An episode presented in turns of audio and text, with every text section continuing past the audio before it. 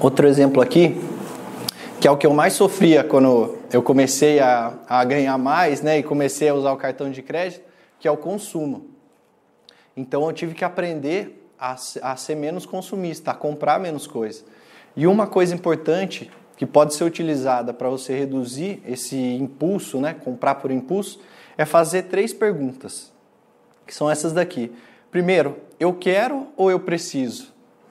Porque se você quiser, se você quer, é uma coisa. Se você realmente precisa, já é outra coisa.